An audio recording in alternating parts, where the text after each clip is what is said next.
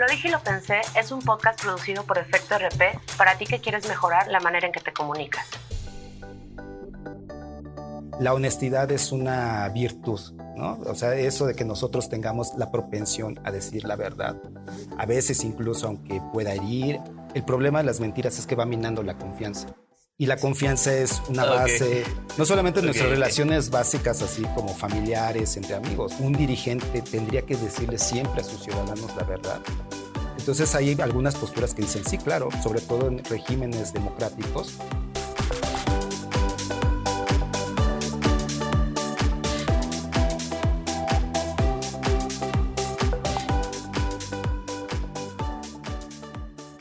Hola, bienvenidos al segundo episodio de Lo dije y lo pensé, un espacio en donde aprenderemos, reaprenderemos a comunicarnos mejor. Yo soy Francisco Aguilar y me acompaña Erika Carrillo. Hola Fran, hola Ciudad de México, hola mundo, ¿cómo están? Yo me encuentro muy, muy feliz eh, eh, del recibimiento que hemos tenido en el primer episodio de Lo dije y lo pensé y sobre todo porque nos hemos dado cuenta en estos ocho días que el episodio está pues ya disponible, que hay gente, eh, hay, personas interesadas en el tema de aprender a comunicarse mejor y eso pues nos hace sentir muy felices y nos da la pauta y el entusiasmo pues para seguir trabajando en este proyecto que es sobre todo para ustedes y para mejorar sus relaciones. Claro, y justo para seguir en línea con, con lo que hemos estado viniendo hablando sobre cómo comunicarnos mejor, hoy tenemos un tema súper importante y creo que es necesario aterrizarlo sobre, sobre qué es la verdad y cómo esta influye en nuestra vida. Sí, la verdad es que eh, la verdad parece un concepto muy, muy sencillo. Sin embargo, cuando tratamos de visualizarlo, comprenderlo a través de la epistemología, es cuando parece haber un nudos que, que en nuestra cabeza son difíciles de entender y comprender. Y por eso hemos decidido invitar y a, a este segundo capítulo a un especialista en filosofía que nos ayudará a entender el concepto de la verdad. Claro, y justo la verdad siempre ha sido un tema que se ha abordado desde los, las épocas históricas y los hechos históricos y siempre ha estado presente en la, en la, en la cosmovisión de lo, de lo que significa estar aquí, ¿no? Y desde la filosofía griega, desde de grandes pensadores como Exacto. Platón, René Descartes, que de alguna manera han sido temas filosóficos, grandes temas filosóficos que han, tratado de entender qué es la verdad para el ser humano. Y pues justo para abordar este tema y con el conocimiento y la certeza que merece, hoy se encuentra con nosotros Osvaldo Rosas. Gracias Osvaldo, bienvenido. Osvaldo es licenciado en Filosofía por la Universidad Autónoma de México en la unidad de Iztapalapa. Actualmente es docente en el Colegio de Bachilleres Plantel 3 ya ha sido profesor en la UAM Iztapalapa. Sus temas de investigación se centran en la filosofía de la mente, del lenguaje y la lógica. Pues Osvaldo, muchísimas gracias por acompañarnos. Sabemos que pues es un esfuerzo el traslado y que pues fue muy repentina la invitación, pero agradecemos tu comprensión y el que estés aquí con nosotros. Al contrario, estoy muy agradecido con ustedes, Erika, Francisco, la invitación, la oportunidad de colaborar con ustedes y con todo, todo el equipo. Eh, sí, efectivamente, como ustedes mencionan, es un tema de gran calado en la historia de la filosofía. Es algo que nos inquieta a veces en la vida cotidiana. Y sí, tiene un lugar muy, muy importante justamente en el ámbito de la comunicación, que es básicamente lo que se ha pensado en últimas instancias, que es lo que nos define como seres humanos, ¿no? Ser, tener la capacidad de comunicarnos y la verdad juega un papel importantísimo en ello. Agradezco mucho la, oportunidad de estar aquí frente a ustedes y también ante su auditorio. Muchísimas gracias. Sí, y justo creo que en, en lo dije y lo pensé, nuestro eje central es la comunicación, ¿no? Y como bien lo mencionas, hoy vamos a ver cómo la verdad influye dentro de la comunicación y esta en nuestras relaciones personales.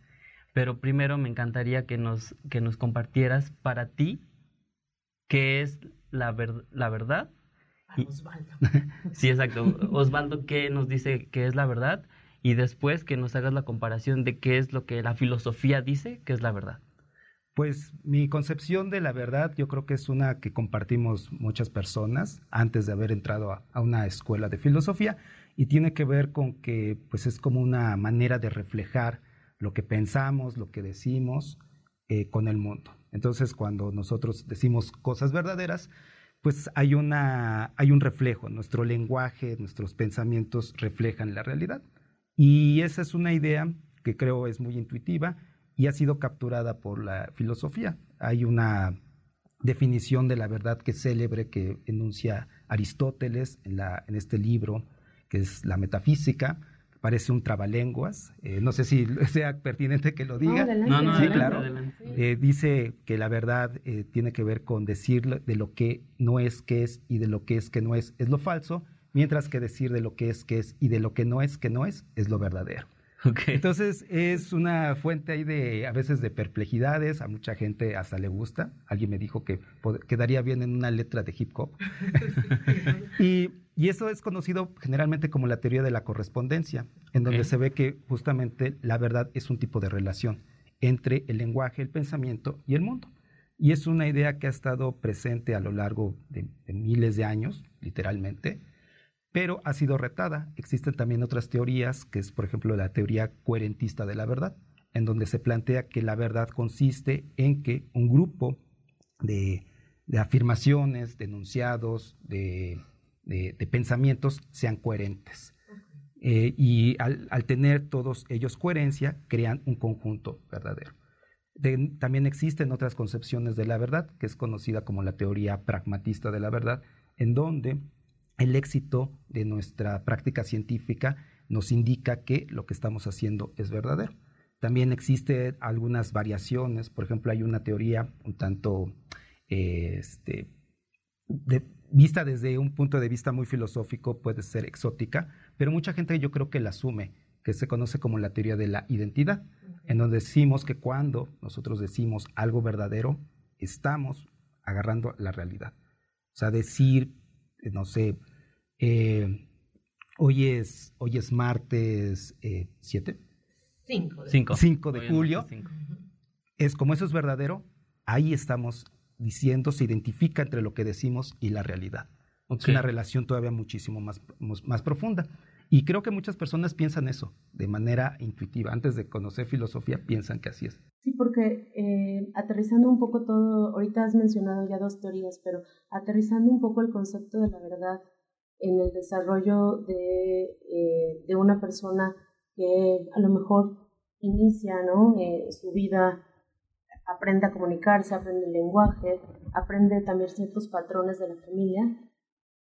¿Cómo le explicas a una persona adulta el concepto de la verdad desde esta perspectiva cuando en tus relaciones tú le exiges a las personas pues, la verdad, ¿no? En una relación y eso lo hacemos normalmente, pues mucho las mujeres, ¿no? O, las mamás de, hagas lo que hagas, siempre dime la verdad sobre lo que está sucediendo. Pero la verdad parece muchísimo más complicado esta pequeña este, eh, introducción, ¿no? O sea, es, es todo un concepto que vincula áreas del pensamiento, cognitivos, no sé, no, quisiera ahí enredarme. Eh, no, sí, de hecho lo que tú mencionas es algo bien interesante porque justamente la verdad juega un papel importante no solamente desde un punto de vista teórico, ¿no? no solamente desde la construcción de teorías científicas, no solamente sobre la relación que tenemos epistémica los seres humanos con el mundo, sino también tiene que ver con nuestras relaciones interpersonales. La honestidad es una virtud ¿no? O sea, eso de que nosotros tengamos la propensión a decir la verdad, a veces incluso aunque pueda herir, aunque si decimos la verdad nos exhibimos, nos desenmascaramos, etcétera, etcétera, sí la catalogamos como una virtud. De hecho, hay un, en, en, la ética hay una corriente muy famosa que es la, la teoría deontológica y uno de sus máximos exponentes es Immanuel Kant y él tiene pues ahí toda su teoría sobre los imperativos y tiene una polémica muy, este, muy interesante acerca de la, de, la, de la mentira. Entonces él piensa que en ningún caso la, la, mentira puede ser permisible desde un punto de vista moral. Tiene una concepción en donde, mm. eh, o sea, eh, eh, enuncia de una manera un poco grandilocuente la, lo que se conoce como la regla de oro. ¿no? La regla de oro en la ética es no hagas lo que no quieres que te hagan. Entonces, dice Kant, ¿no? O sea, si no queremos que nos mientan, pues no hay que mentir. Y, hay que pensar que así hay que actuar en toda circunstancia. Entonces viene este, este, esta cuestión, ¿no? Que algunas mentiras pues tal vez son permisibles porque están las mentiras piadosas, están la, catálogo. sí, ¿no? Este, los engaños o que tú ocultes información porque así quieres ganar algún tipo de ventaja. Y él que omitir no es mentir. Ajá, exactamente. Aunque, aunque tú engañas. Claro. Porque, o sea, tú puedes este, decir la verdad y a la vez engañar, ¿no? Por ejemplo, la gente a la cual la cachan en la movida, ¿no? Que ya está ahí, este, sí, ¿no? Que, le cayeron ahí los mensajes de, WhatsApp, sí, claro, y, está toda la, la, este, evidencia, y entonces él le dice, sí, claro, me estoy mensajeando con mi amante, entonces ese desparpajo, la otra persona lo toma así como, ah, está siendo irónico, pero pues no, es una broma, Ajá. y ahí te están diciendo tal cual la verdad, pero la forma en cómo la dices hace que la otra persona diga, no, no, eh, me es fiel. Entonces con la verdad puedes engañar, que es algo bien interesante. Sí, sí, sí. Sí, es un juego, decir lo que llaman un juego psicológico, ¿no? Pero también creo que es un poco de, de esta, o sea, son, son, son, hechos que socializamos, ¿no? Y que, y que se dan por hecho y que los repetimos porque vamos aprendiendo a hacerlo, ¿no? O sea, nadie nos dice, o sea, todos nos dicen que tenemos que conducirnos con la verdad, pero el, en el momento de actuar y de llevar nuestras relaciones en, en un buen sentido o, de buena manera, o sea, caemos en estos actos de mentir, ¿no? Entonces, nos dicen que no, pero al momento de socializar lo tenemos que hacer. Entonces, pareciera contradictorio, pero es un tema de ahí de socialización. Y es un tema que se vuelve ambiguo, ¿no? También porque es justo como dice Frank, te enseñan en tu casa, o has visto en tu casa, o has visto con tus referentes ciertas actitudes, pero tienes la, pero aún así ellos mismos tener sentido que te conduzcas, es como dice con la verdad. a la hora en que te ves en una situación difícil, o no, no sé si difícil, hasta una situación pues, muy cotidiana, ¿no? De, ¿hiciste la tarea, Fran? Mm. Híjole, sí, ¿no? ¿Leíste el guion de hoy? Sí. ¿No? Situaciones muy, muy cotidianas, muy sencillas, tendemos a caer a lo mejor en esa, ¿qué puede ser? No sé si es en ese mal hábito, en esa de hecho, alguna vez leí algo así como de que ya existen estudios psicológicos que muestran que eh, todas las personas mentimos, o sea, como en promedio 20 mentiras al día, ¿no? Probablemente son cosas así mínimas, ¿no? Por ejemplo, que alguien te pregunta la hora y tú redondeas, ¿no? En vez de decirle, son las 11.59, dices, son las 12. Son 12 y cuarto. Ajá, ajá ¿no? Y no tenías ninguna intención de sacar una ventaja ni nada, simplemente no estás diciendo la verdad y es algo muy, muy recurrente. Este, pero no afecta a nadie. Al final ahí no estás haciéndolo como dices con una intención o con un propósito, sino simplemente para ti fue como en la escuela, 5.6 y 6 a las 12, acabó. Sí, ¿no? sí pero que justo, justo, son estas prácticas a las que me refería, ¿no? O sea, te dicen que sí, pero a la, a la hora de hacerlo es un no. Entonces creo que genera como esta contradicción, pero que socialmente es bien aceptada, ¿no? Y que ya es parte de nuestra propia realidad y que no podemos cambiar. Entonces ahí pues ya entra un poco el tema moral porque cuando el daño es más grande, o sea, creo que ahí ya involucra otras cosas, ¿no? O sea, como, como lo mencionas hace rato, ¿no? O sea, decirle a alguien que faltan dos minutos antes de ser el cuarto para, para tal hora, pues no te afecta nada, pero no sé, si estás eh, ocultando una, una, una verdad que pone en riesgo la vida de otra persona, pues ahí el, el problema se hace más grande, ¿no? Entonces, no sé si tenga que ver también con este, este daño que se le quiere hacer a la otra persona, consciente o inconsciente. Sí, de hecho, en ese sentido, Kant es muy tajante. Él piensa que ninguna mentira es permisible. Okay. Y, lo que plantea es, eh, a mucha gente le, causa conflicto, pero lo que señala es que el problema de las mentiras es que va minando la confianza. Y la confianza es una base, no solamente en nuestras relaciones básicas, así como familiares, entre amigos, o sea, a nivel de, en, todo. O sea, si, si no existe confianza, entonces eh, ni siquiera los contratos podrían llegar a tener algún peso. En, sociedades en donde no hay eh, niveles óptimos de confianza, a veces se vuelve sumamente complicado llevar a cabo trámites porque siempre tiene que haber alguna garantía.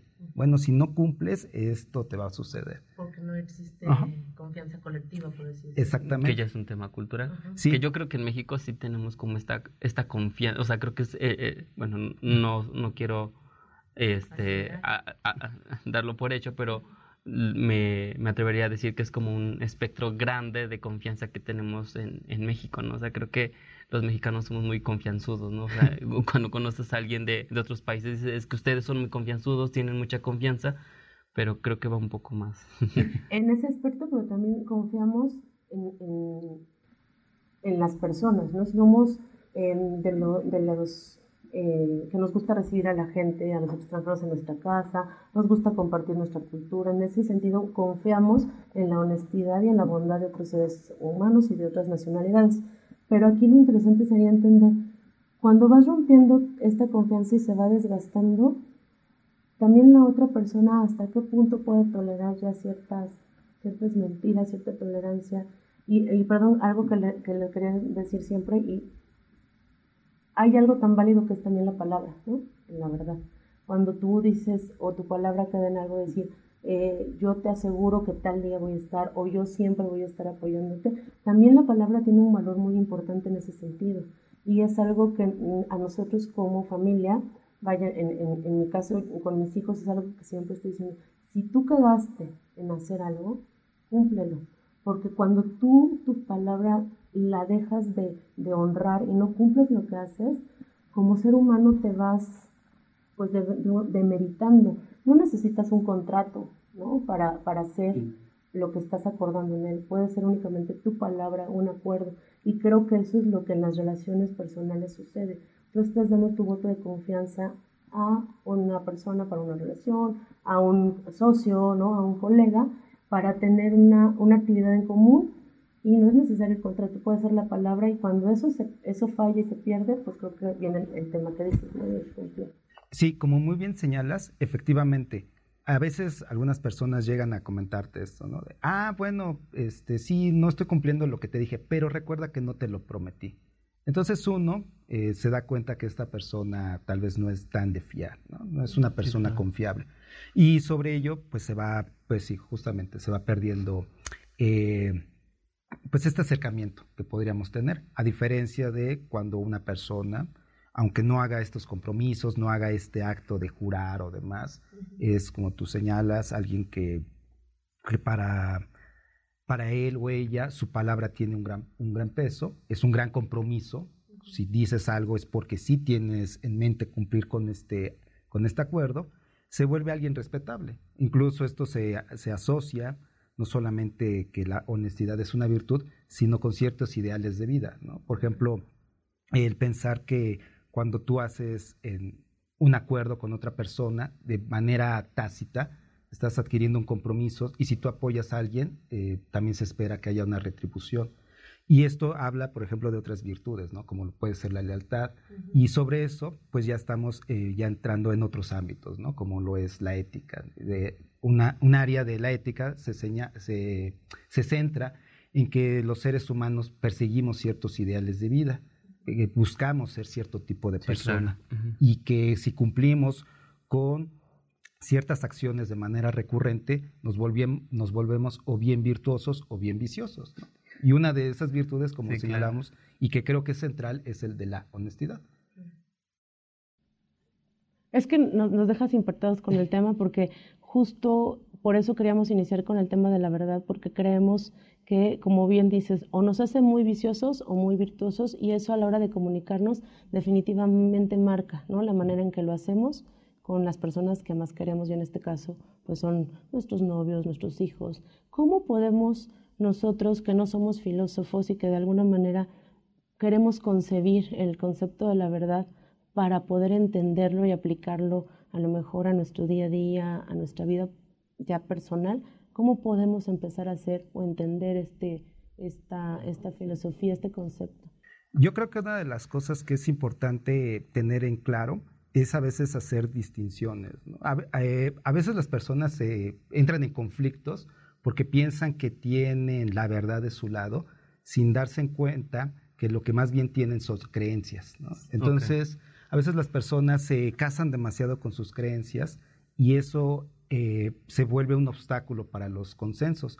Incluso también llega a suceder eh, en muchas ocasiones que las personas tienen diferencias de opinión sobre temas en donde es completamente natural que las personas tengan diferencias de opinión.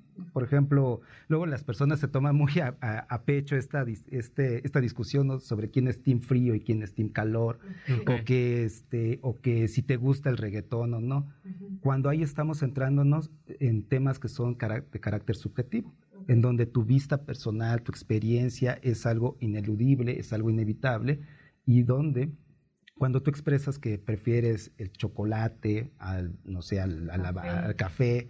o que a ti te encanta el reggaetón, pero también te encanta el metal y cosas así, eso no te hace nadie que esté traicionando ningún tipo de idea. Simplemente estás hablando de tus gustos y puedes ser sincero cuando estás haciendo esto.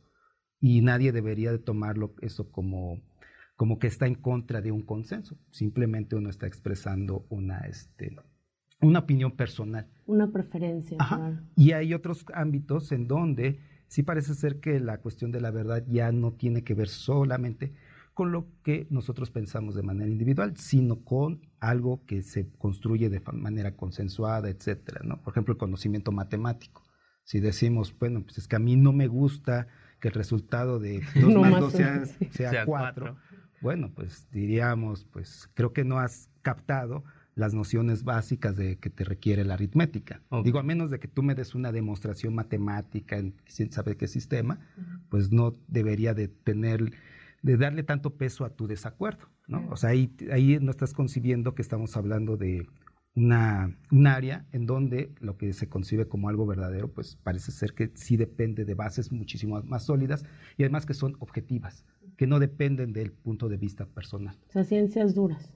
sí. Pero creo que justo también, o sea, una de las bondades de la comunicación y que aporta, o sea, y que es una de sus características tal cual, es el diálogo, ¿no? Que justo decías como este, eh, esta, contraponer estas creencias, entablar un diálogo para llegar a un acuerdo, ¿no? O sea, creo que eso es, creo que eso es lo, lo importante de la comunicación, o sea, sí cada uno de nosotros, como ya, ya lo hemos mencionado, tiene sus creencias, pero creo que a, partir de, la verdad, el entablar un diálogo es lo que te permite generar una, una, ¿Entendimiento? sí, un entendimiento y pero también un acuerdo con el otro, ¿no? Para generar una, una, este, una sinergia entre las relaciones. Sí, claro. De hecho, muchas veces pensamos esto, que cuando las personas se ponen de acuerdo, eso es un síntoma, es un buen síntoma de que han adquirido una verdad. Aunque realmente, siendo sinceros, no, no es necesariamente así. Uno se puede poner de acuerdo porque ambas partes están mal. Entonces, la verdad se vuelve incluso un objetivo ulterior, en donde dos personas o un grupo de personas que han llegado a un acuerdo, de ahí no se sigue que hayan llegado a una verdad. Pensemos eh, incluso en, temas de científicos, ¿no? En donde la comunidad científica llegó al tal consenso. Ah, bueno, este, la naturaleza de este gas es esta, lo vamos a llamar así, etcétera. Lo habían aceptado en su momento y las investigaciones posteriores mostraron que ese consenso estaba basado en suposiciones erróneas, en creencias falsas, etcétera. Entonces la verdad se puede volver más bien como una suerte de, ideal o de guía, en donde, este, en donde no hay eh, una, una relación simétrica, vamos a plantearlo así. Aunque, bueno, también hay que considerar esto, ¿no? Que muchas de nuestras interacciones eh, humanas a veces tampoco tienen que ver con la verdad, tiene que ver más con llegar a un acuerdo, ¿no? Por ejemplo, ahorita la paz en, un conflicto como es Ucrania y Rusia, tal vez la cuestión de la verdad podría dejarse de lado a la luz de las necesidades prácticas de evitar muertes, Entonces ahí también tiene que ver con estos contrapesos sobre cuáles son los objetivos primarios, eh, establecer una, una, una, escala de prioridades, etc. Oye, Osvaldo, ¿y a ti, tú que tienes tan claro este concepto de la verdad, cómo te va en tus relaciones personales? ¿Cómo te va a la hora de comunicarte? ¿Estás casado? ¿Tienes novia? ¿O cómo te comunicas con ellos? ¿Cómo haces válida, cómo comunicas tu verdad. Práctico, eh. El, concepto de la verdad. ¿Cómo lo practicas? ¿Cómo lo vives? La ruptura, teoría y práctica. sí, sí, sí. Mira la praxis. sí, sí, sí. Este, bueno, Hasta rojo te pusiste. caray, caray, sí. De temas difíciles. Sí, o sea, ¿cómo les va a ustedes en eso? Pues es curioso porque muchas veces uno tiene este ideal, ¿no? De que el filósofo pues, debe ser una persona pues, muy racional, muy reflexiva, etcétera. Pero realmente la mayoría de los filósofos, y, y, no solamente te hablo de los filósofos contemporáneos, sino yo creo incluso de la historia de la filosofía, este, pues muestran que son seres humanos normales, que a veces lo que nosotros reflexionamos puede llegar a tener eh, un impacto eh, profundo en el ámbito de las ideas, pero las personas no se conducen a veces de tal manera. Eh, a veces sí lo hay, ¿no? Hay gente que ha sido consecuente con estos ideales, Pensemos en este personaje que a veces se llega a dudar si realmente existió, como fue Sócrates, alguien que estuvo dispuesto a morir a la luz de sus ideales, de esta idea de que una vida que merece ser bien vivida es una vida reflexiva y que esto puede llevar, la, reflexión puede llevar a cuestionar los pilares de la civilización, en su caso que llegara incluso a cuestionar la naturaleza de la mitología griega, que era la base de, esta sociedad. Entonces ahí tenemos este, estos escenarios de estos personajes, pero yo creo que la mayoría de los filósofos somos personas normales, que cuando nosotros salimos allá del ámbito de esta discusión, pues igual, ¿no? Metemos la pata, este, a veces también podemos llegar a decir esto, ¿no? Pues debo de ser siempre honesto ante todo, pero también hay que considerar que a lo mejor la verdad en dicha en todo momento puede ser algo malo, eh, que es, eh, de hecho, eh, es un tema sumamente complejo, sobre, sobre todo ahorita nos centramos en, el ámbito de las relaciones, digamos, cercanas, ¿no? Familia, etcétera. Pero pensemos ya a niveles más complejos como es la, realidad política. O sea, un dirigente tendría que decirle siempre a sus ciudadanos la verdad. Entonces hay algunas posturas que dicen, sí, claro, sobre todo en regímenes democráticos, en donde las decisiones gubernamentales en algún momento tienen que pasar por el rasero de la opinión pública, pues sí tendría que estar los ciudadanos completamente informados. Pero tal vez haya cosas que en algún momento no lo puedan manejar bien. O no necesitan saber. Ah, exactamente, o vamos a dejar de lado. Eh, de hecho, perdón por, por meter ese tema, ¿no? Pero eh, es un tema bien interesante que plantean en esta última película que sacaron sobre Batman, ¿no? En donde el acertijo es alguien que está señalando que Ciudad Gótica estaba, sus ideales están, son dependientes de un montón de mentiras. Y él se dedica a, demostrar, ¿no?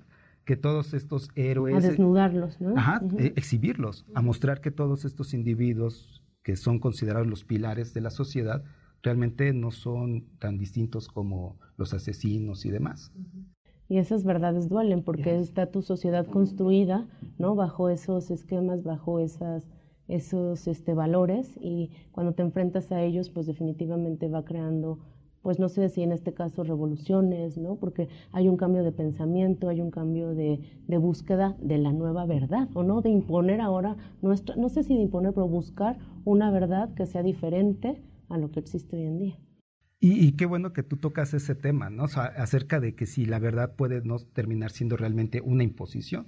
Algunos, algunos este, partidarios de estas teorías coherentistas pueden llegar a ser relativistas y pensar, bueno, lo que en un determinado grupo de humano consideran que es algo como la verdad, puede ser algo que no sea compartido por otro grupo humano.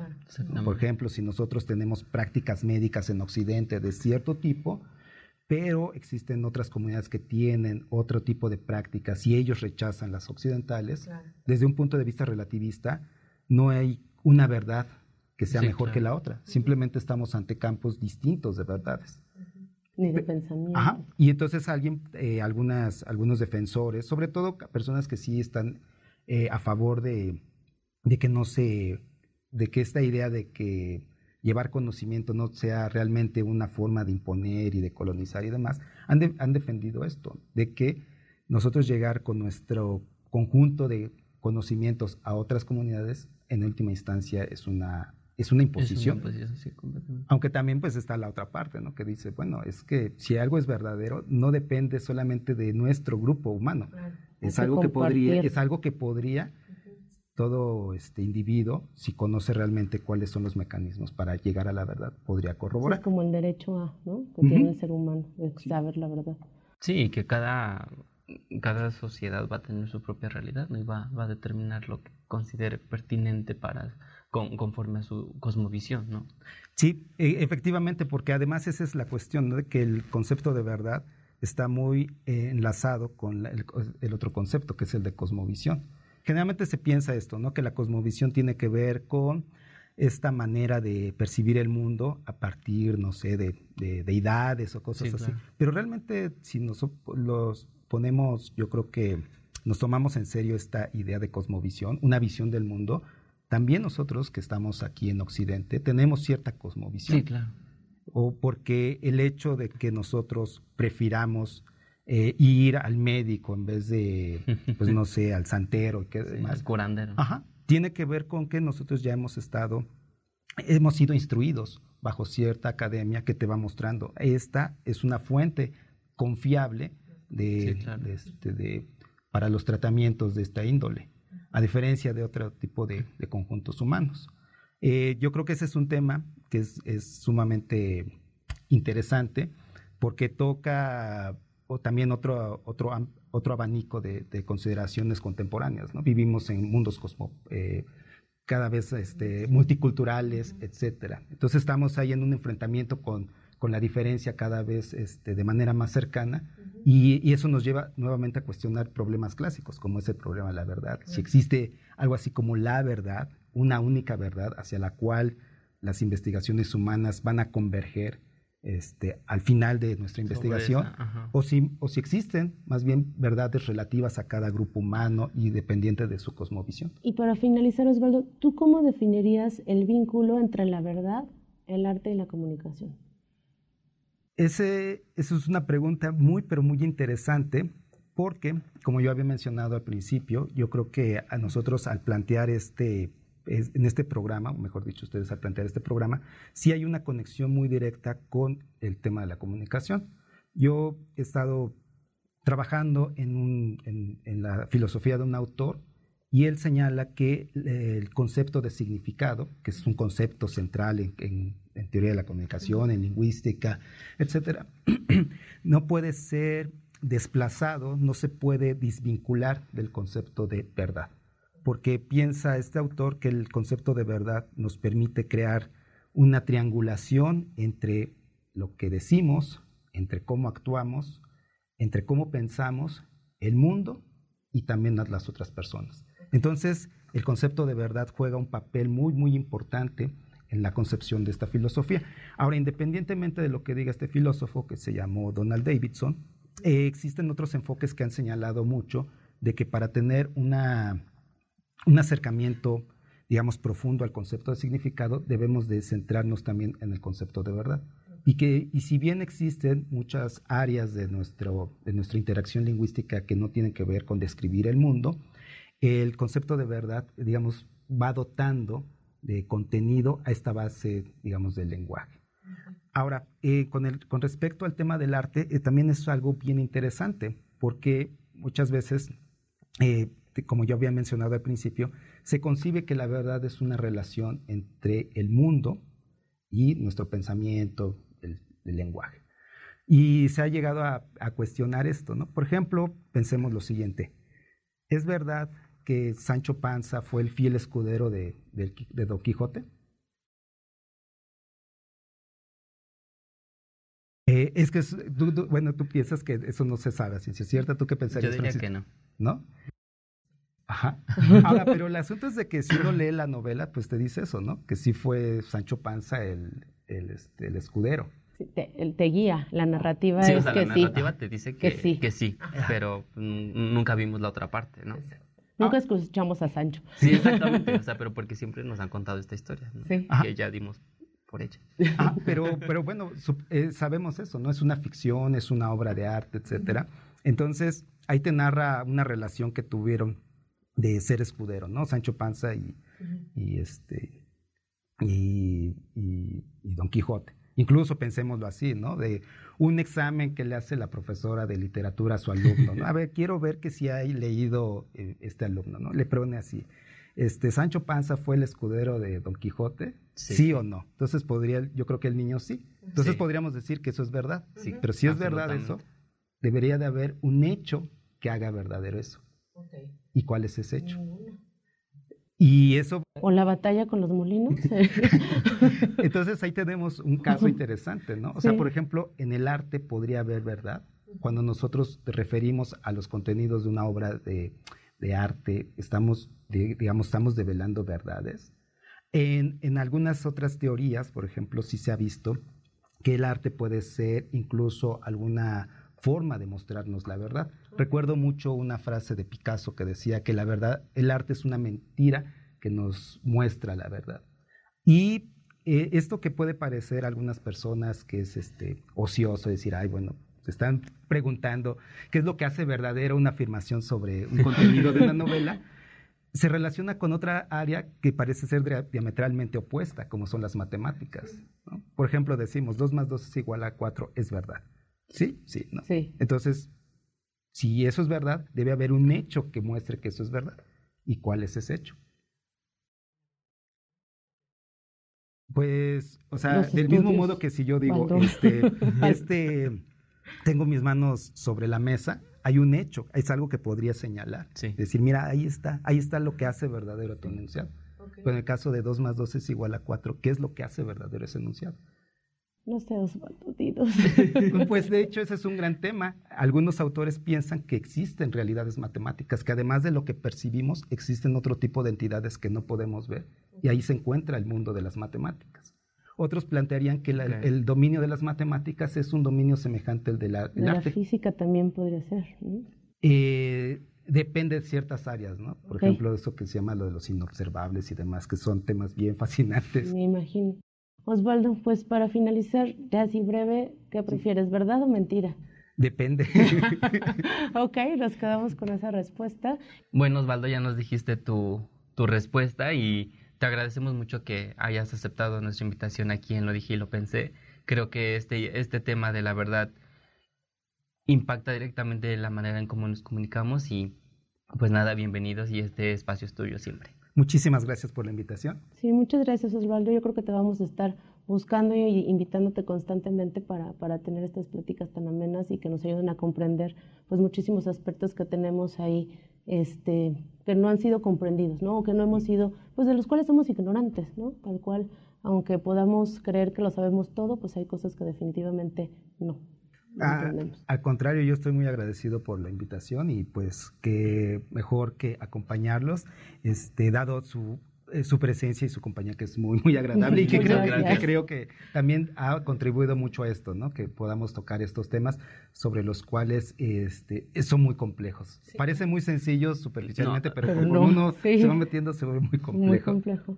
Muchas gracias, Osvaldo. Y justo como él lo dije y lo pensé, tenemos la misión de vincular la comunicación con el arte, con la gastronomía. Hoy tenemos una recomendación y vamos a Lo dije y lo pensé, te recomienda. Lo dije y lo pensé, recomienda. Bueno, y en esta ocasión quiero compartir con ustedes uno de mis lugares favoritos para desayunar. Se llama Restaurante Camomila y se ubica en la calle de Mérida número 122 en la colonia Roma Norte.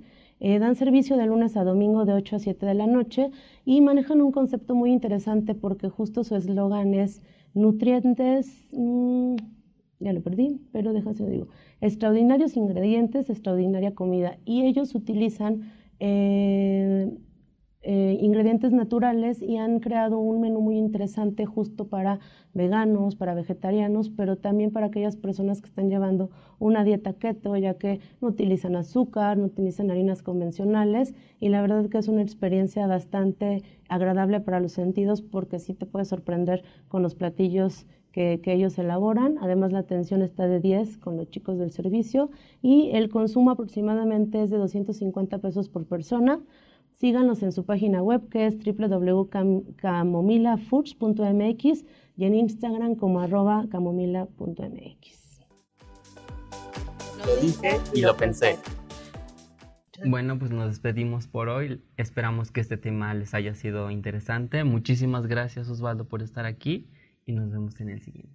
Síganos y búsquenos en todas nuestras redes sociales como arroba lo dije y lo pensé. Estamos en Spotify, YouTube, Facebook, Instagram y TikTok. Yo soy Francisca Aguilar. Y yo, Erika Carrillo, acompáñanos en el próximo episodio para seguir aprendiendo y reaprendiendo a comunicarnos mejor. Y recuerda que lo aprendiste en... Lo dije y lo pensé. Besitos. Bye. Lo dije y lo pensé, un podcast producido por Efecto RP.